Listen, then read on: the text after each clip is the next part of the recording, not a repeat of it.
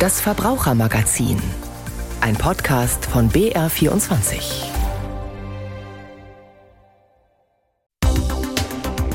Gamechanger Grunderbe. Bekommt bald jeder Volljährige 60.000 Euro. Wie durch ein Grunderbe junge Menschen bessere Startchancen erhalten. Vermögen in Deutschland. Was wirklich gegen Ungleichheit hilft. Schlagzeilen der vergangenen Tage zum Thema Grunderbe waren das und genau darum geht es jetzt auch bei uns. Ich bin Anja Kieber und ich spreche mit Christine Bergmann. Sie ist in der BR Wirtschaftsredaktion die Expertin, wenn es um volkswirtschaftliche Fragen geht. Hallo Christine. Hallo Anja. Also das Thema Grunderbe, das hat ja ganz schön polarisiert in den vergangenen Tagen. Da sollen jetzt junge Menschen zu ihrem 18. oder 20. Geburtstag Geld bekommen, so ist die Idee, damit alle die gleichen Startchancen haben. Und die Modelle, die schwanken nicht nur beim Alter, sondern auch bei der Summe etwas. Und da geht es dann so um Beträge zwischen 60.000 oder 20.000 oder 100.000 Euro. Christine, fangen wir doch mal mit der Vermögensverteilung an. Wie stellen sich denn in Deutschland die Ungleichheiten dar? Naja, vor allen Dingen, sie verändern sich nicht. Das ist das große Problem. Und wir haben halt tatsächlich eine sehr ungleiche Verteilung vom Vermögen. Also wir reden nicht vom Einkommen, wir reden jetzt vom Vermögen.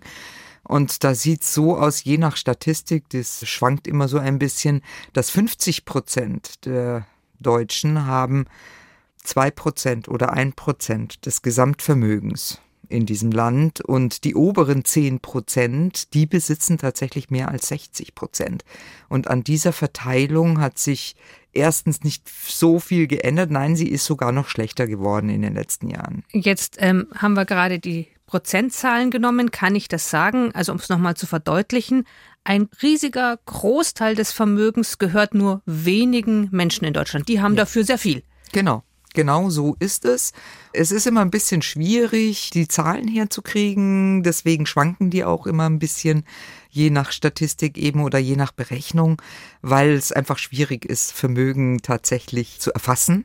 Nicht jeder gibt es ja so an, was er alles so hat. Ne? Und von daher schwanken die Zahlen ein bisschen. Und eine weitere Problematik, die wir ja auch diese Woche schon mal hatten, war, dass die Rentenansprüche in Deutschland da nicht mit einbezogen werden. Und äh, das wurde oft kritisiert, wenn man im internationalen Vergleich zum Beispiel sich ansieht in Ländern wie Griechenland oder Italien, heißt es dann, die haben viel mehr Vermögen als die Deutschen. Ja, die haben aber keine solche Rentenansprüche. Und wenn man die mit einbezieht, dann sieht die Vermögensverteilung schon wieder ein bisschen anders aus weil dann haben die 50 Prozent schon 9 Prozent am Gesamtvermögen und oben geht's ein bisschen runter bei den oberen 10 Prozent, weil für die ist so eine gesetzliche Rente nicht so furchtbar wichtig. Bei Rentenansprüchen sprechen wir ein bisschen von der Zukunft, also was bekomme ich, wenn ich dann in Rente gehe? Also da geht es um die gesetzliche, um die Ansprüche in der gesetzlichen Rentenversicherung, ja. Aber ist ja irgendwo auch ein Vermögenswert. Ja. Nichtsdestotrotz bleibt es, egal ob ich jetzt die Rentenansprüche mit einberechne oder nicht, so, dass wenige Menschen sehr viel Vermögen haben und dann geht es so ein bisschen runter. Warum hat sich denn das gefestigt oder ist es überhaupt gefestigt? Kann ja, sich das jederzeit ändern?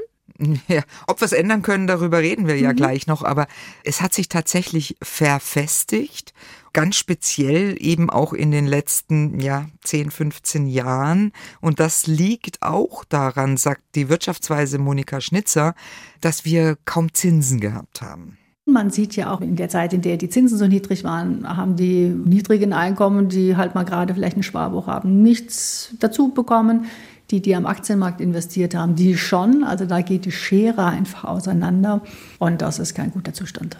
Ja, klar, wenn ich natürlich mein Geld nur auf dem Sparbuch oder auf dem Tagesgeldkonto zu 0% oder zu einem Prozent liegen habe, dann kann ich mein Vermögen nicht vermehren. Wenn ich natürlich viel Geld habe und das Risiko reicher anlegen kann, auch in Aktien, dann kann ich natürlich sehr viel mehr Vermögen weiter aufbauen. Da bestätigt sich mal wieder dieses Sprichwort, wer hat, dem wird gegeben. Ne? Also das geht dann ganz automatisch. Das ist also ein Grund dafür, dass sich das verfestigt hat und dass man da jetzt irgendwie auch als Gesellschaft gar nicht mehr so rauskommt. Also ich gehe mal davon aus, das löst sich nicht innerhalb der nächsten Jahre von selber aus. Da gibt es keine Entwicklung, die das so macht, sondern das wird erstmal so bleiben, wenn wir nichts dagegen tun. Wenn wir nichts dagegen tun, wird das so bleiben und es wird sich sogar noch verschlechtern. Es gibt auch Studien dazu, die das mal versucht haben auszurechnen, in die Zukunft zu schauen und dann wird sich die aktuelle Vermögensverteilung sogar noch ein Stückchen weiter verschlechtern, weil eben die Oberen sehr viel leichter ihr Vermögen vermehren können. Wie wirkt sich denn sowas auf die Gesellschaft aus? Ja, kann man sich vorstellen, dass sich das nicht wirklich gut auswirkt auf die Gesellschaft in unserer Gesellschaft, wir leben ja schon ein Stück weit davon, dass wir versprechen, dass jeder die gleichen Chancen hat. Das ist ja so auch der Grundgedanke der sozialen Marktwirtschaft, dass jeder gleiche Chancen hat und sich hocharbeiten kann oder sich selbst ein Vermögen aufbauen kann.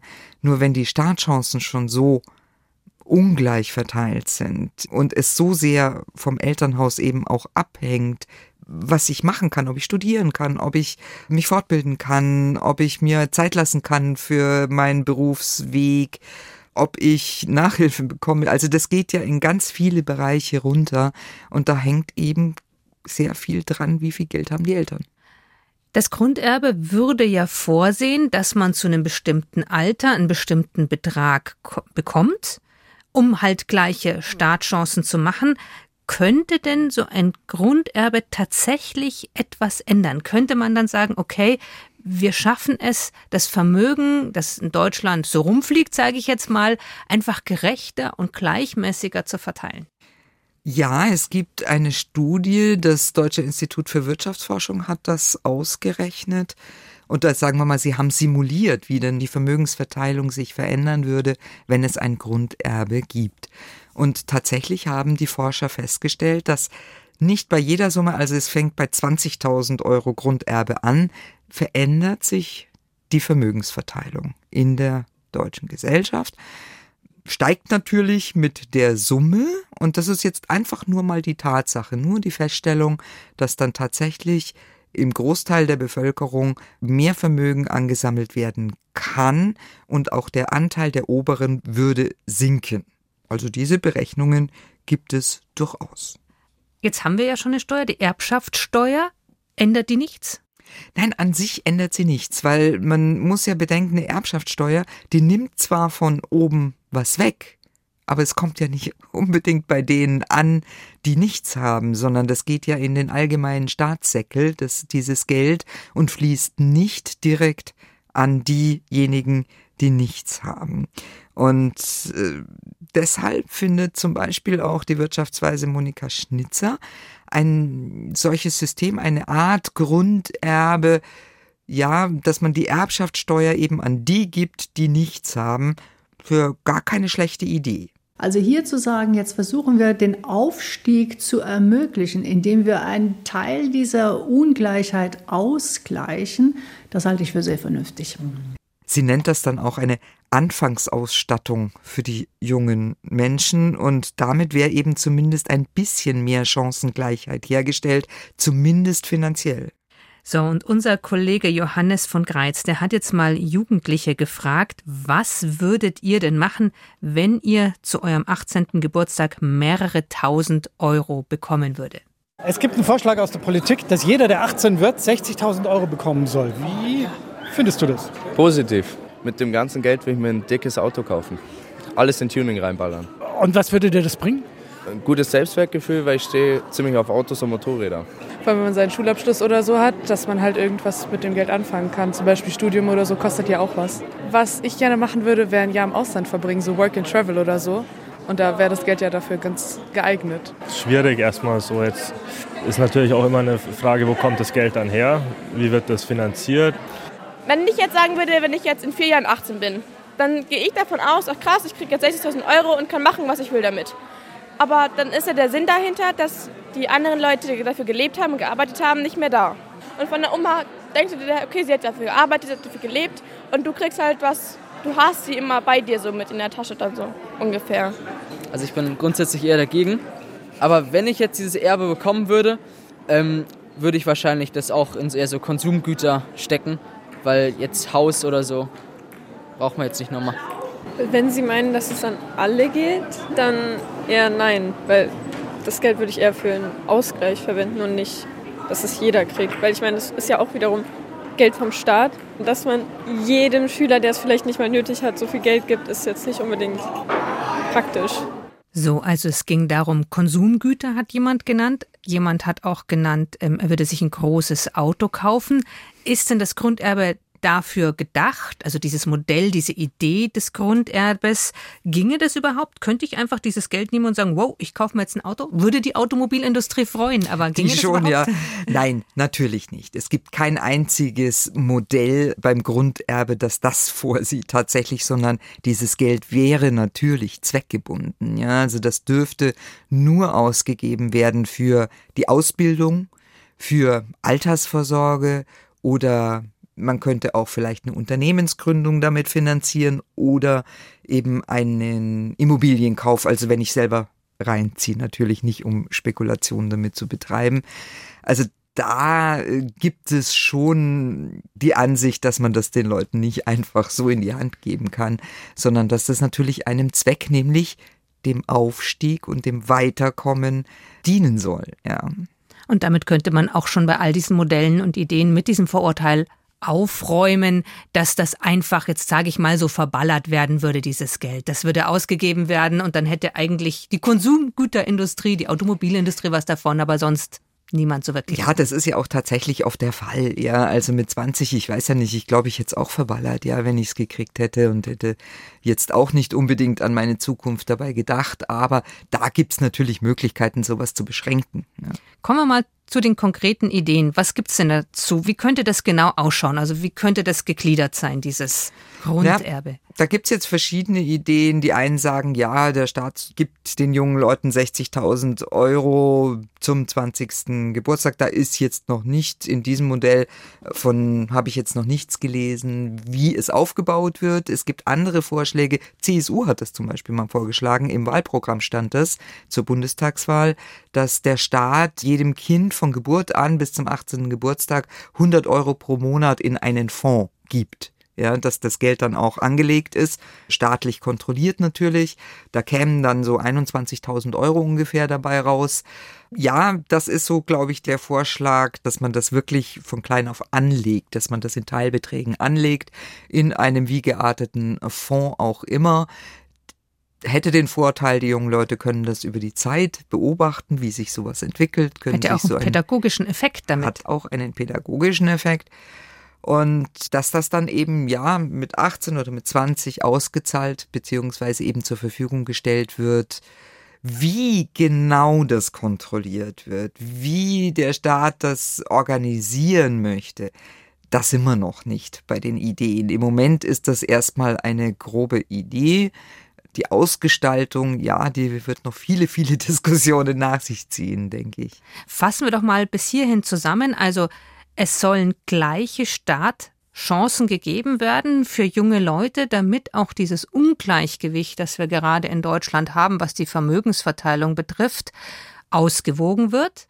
Es ist eine Idee, es gibt verschiedene Modelle dazu und dieses Geld, das dann gegeben wird, ist auch zweckgebunden oder soll dann auch zweckgebunden sein bisschen pädagogisch, bisschen gepaart mit Finanzwissen, wie ich das jetzt verstanden habe.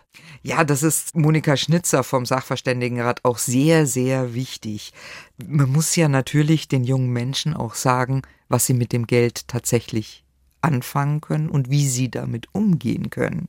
Aber Vermögensverteilung alleine ist ja noch nicht notwendigerweise das Ziel. Das ist ja schon die Frage, ob man die Menschen dadurch befähigt, äh, für sich selber zu sorgen. Was genau macht man mit diesem Geld? Insofern also, da gibt es vieles zu überlegen. Ganz wichtig ist, überhaupt die Chance zu geben, aufzusteigen mit dem, was man zur Verfügung gestellt bekommt und nicht auf das zurückgeworfen zu sein, was man vom Elternhaus mitbekommt. Also Finanzbildung ist ihr sehr, sehr wichtig und auch dem Sachverständigenrat. Ist ja auch eine tolle Idee, dass man sagt, okay, gleiche Startchancen, mehr Finanzbildung, die wir auch wirklich brauchen. Hat sie denn auch eine Idee, wie das Ganze gehen könnte? Ja, das ist nämlich ganz interessant. Deswegen bin ich auch zu ihr gegangen, weil ich nämlich in dem neuesten Gutachten vom Sachverständigenrat einen Abschnitt gelesen habe. Da ging es auch um Finanzbildung und da hat der Sachverständigenrat vorgeschlagen, allen 6- bis 18-Jährigen jeden Monat 10 Euro in einen Investmentfonds zu geben und somit die jungen Leute heranzuführen an Investments. Wie entwickelt sich so ein Fonds? Mal zu zeigen, dass das auch mal runtergehen kann im Kurs und dass man aber ruhig bleiben kann, dass das sich schon wieder ändert, dass man abwarten muss. Einfach nur, um da mal in Kontakt zu treten, denn nicht jedes Elternhaus hat selbst dieses Wissen und kann es an die Kinder weitergeben. Also von daher ist in diesem Gutachten des Sachverständigenrats schon so ein Mini-Grunderbe, also ist natürlich wirklich keine Summe, mit der man später viel anfangen kann, aber einfach nur um ein Gefühl für Geld, für Finanzen und wie ich ja mein Geld am besten anlege zu bekommen. Man muss ja auch ganz klar sagen, Geldanlage ist kein Schulfach. Also ja. fallen ja auch viele Leute dann auf wirklich dubiose Angebote rein. Also damit könnte das auch so ein bisschen aufgefangen werden. Also das Ziel des Sachverständigenrats ist vor allen Dingen Kapitalmärkte besser bekannt zu machen, wie die funktionieren, also Aktienmärkte zum Beispiel oder ETF-Fonds, dass man, weil man langfristig eben dort doch mehr herausholen kann als auf einem Sparbuch und da einfach das Wissen zu gering ist. Aber gleichzeitig natürlich brauchen wir auch unglaublich viel Aufklärung und das ist ja auch so ein bisschen ein Problem bei diesem Grunderbe. Wenn 20-Jährige so viel Geld bekommen, dann kommen natürlich ganz viele Berater in mhm. Anführungszeichen. Mhm. Oder ich würde es befürchten, dass sich da was drum bildet, dann eine Beratungswelle kommt die es vielleicht nicht so gut meint mit ihnen. Und auch da müssen sie natürlich dringend gestärkt werden in ihrem Wissen, wie sowas funktioniert, wann ist etwas tatsächlich seriös, wann nicht. Da gibt's ja bestimmte Punkte, woran man das erkennen kann. Auch da wäre es dringend notwendig, dass mehr Wissen vermittelt wird. Der liebste Beraterspruch von mir ist ja, wenn Beraterinnen oder Berater sagen, ich habe das auch, das ja. Produkt oder meine Tante hat das auch. Kann man nicht nachprüfen, soll dann immer seriös klingen. Auf einen Punkt der Umfrage würde ich gerne noch zu mhm. sprechen kommen.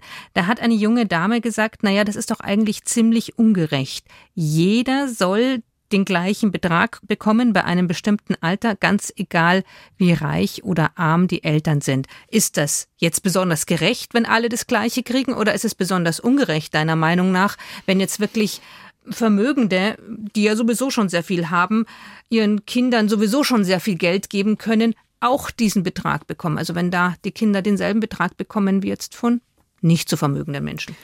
Also ja, bei mir regt sich da auch so ein bisschen die Gerechtigkeitsfrage, wenn ich das höre.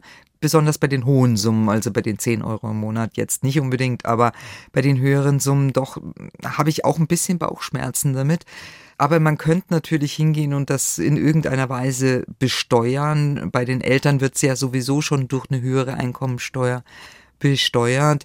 Man könnte es, es gibt auch irgendwo die Idee, habe ich gelesen, dass man wenn man dann wirklich später mal erbt, dass man dann eine höhere Erbschaftssteuer zahlen muss oder da irgendwas zurückzahlen muss. Aber es macht's halt wieder so kompliziert, wenn ich unterscheide.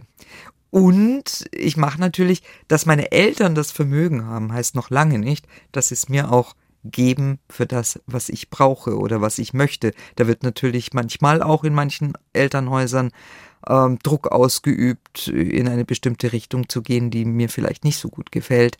Ich würde dann eben auch vermögende Kinder oder Kinder aus vermögenden Haushalten unabhängig machen davon, was die Eltern wollen. Und es gäbe ja immer auch die Möglichkeit auf einen freiwilligen Verzicht, dass man sagen könnte, gut, meine Eltern haben genug, ich verzichte jetzt drauf. Das könnte man sicherlich tun, ja. Kommen wir mal zur Kritik und zur Finanzierung. Der erste Kritikpunkt, das haben wir ja auch in der Umfrage gehört, da hat ja ein junger Mann schon gesagt, na ja, da muss man ja erstmal überlegen, wie wird denn das bezahlt oder wie soll denn da was bezahlt werden? Gibt es da bei diesen Ideen, bei diesen Modellen schon erste Anregungen, wie man das Ganze finanzieren könnte? Du formulierst das schon ganz hübsch, ja, indem du sagst, erste Anregungen. Ja, es gibt noch keine wirklichen Überlegungen konkret, außer jetzt mal die üblichen Verdächtigen, nämlich eine Vermögensteuer einzuführen. Würde das genügen? Äh, nein, es würde nicht unbedingt genügen. Außerdem würde die Vermögensteuer politisch zumindest schon fünfmal für andere Dinge ausgegeben. Also die wollen ja immer gerne alle für ihre Projekte. Ja, man könnte tatsächlich die Erbschaftssteuer dafür hernehmen. Das wäre so eine Lösung, die auch äh, der Wirtschaftsweisen Monika Schnitzer ganz äh, sympathisch ist, dass man tatsächlich die Erbschaftssteuer so umverteilt. Sonst gibt es eigentlich noch keine großartigen Überlegungen, wie man das äh, finanziert. Man müsste es tatsächlich steuerfinanzieren, ja. Also wir sind noch in den Anfängen. Ja, es gibt auch eine Überlegung, habe ich die Tage irgendwo gehört, man könnte vielleicht auch an anderer Stelle was einsparen. Ja, die Frage bei einem hohen Grunderbe könnte man tatsächlich überlegen, ob es noch BAföG braucht dann, ja. Aber das sind natürlich auch nicht die Summen, die ich brauche, wenn ich wirklich hohe Grunderben verteilen möchte. Gibt es denn weitere Kritikpunkte außer der Finanzierung? Ist dir da noch was zu Ohren gekommen? Ja, es kommt natürlich immer das, was wir auch schon besprochen haben, so die, wie kontrolliere ich, dass das tatsächlich richtig verwendet wird. Es gibt auch immer wieder so, ja, ich habe mich auch hochgearbeitet, ich habe auch neben dem Studium gejobbt, also solche Bemerkungen hört man auch immer wieder. Viele halten es diese Gerechtigkeitsfrage für einen Punkt und dann haben wir natürlich auch politisch gesehen immer wieder die, die sagen, ne, der Staat hat kein Geld, woher sollen wir es nehmen? Und die Erbschaftssteuer ist ja auch schon verplant ne, für andere Staatsausgaben. Ja, ich glaube, dass wir einfach noch wirklich sehr am Anfang sind und jetzt einfach nur mal uns auf die Grundidee konzentrieren, ob sowas überhaupt möglich ist. Ich glaube, Wege finden sich dann schon. Also von der Idee bis zur Durchführung, das kann ja ein langer Weg sein. Wie realistisch schätzt du das persönlich ein, dass mal so ein Grunderbe eingeführt werden könnte, sage ich mal? Im Grunde finde ich es gar nicht so unwahrscheinlich. Also, weil wenn ich mir ansehe, die Jusos fordern das, die SPD möchte das gerne, die CSU hat sowas ähnliches mal in ihrem Wahlprogramm gehabt. Der Sachverständigenrat sagt, das ist eigentlich eine ganz vernünftige Idee. Warum soll man da nicht zusammenfinden? Man müsste tatsächlich einen Kompromiss finden, mit dem dann alle zufrieden sind. Aber wir wissen ja selber bei solchen Projekten, da kommen dann immer die Einzelfälle und dann kommen die Bedenken und die Bedenken und die Bedenken. Ich hoffe, dass sich das nicht gleich wieder zerredet wird, sondern dass man grundsätzlich schon mal eine positive Diskussion darüber führt. Also deiner Meinung nach wird es dann nicht nur bei einem gut gemeinten Modell bleiben oder es besteht die Chance, dass es nicht die Hoffnung, sagen die wir mal Hoffnung, so. genau, es könnte tatsächlich zu einer Umsetzung kommen. Ich hoffe es. Ich hoffe es. Mehr kann man in dem Stadium tatsächlich noch nicht sagen, ja. Das Grunderbe soll uns helfen, dass das Vermögen in Deutschland besser verteilt werden könnte. Noch ist es eine Idee, noch gibt es erst bestimmte Modelle. Wir haben darüber geredet, wie die ausschauen könnten. Vielen Dank an Christine Bergmann von der BR Wirtschaftsredaktion und das war das Verbrauchermagazin. Am Mikrofon verabschiedet sich Anja Keber.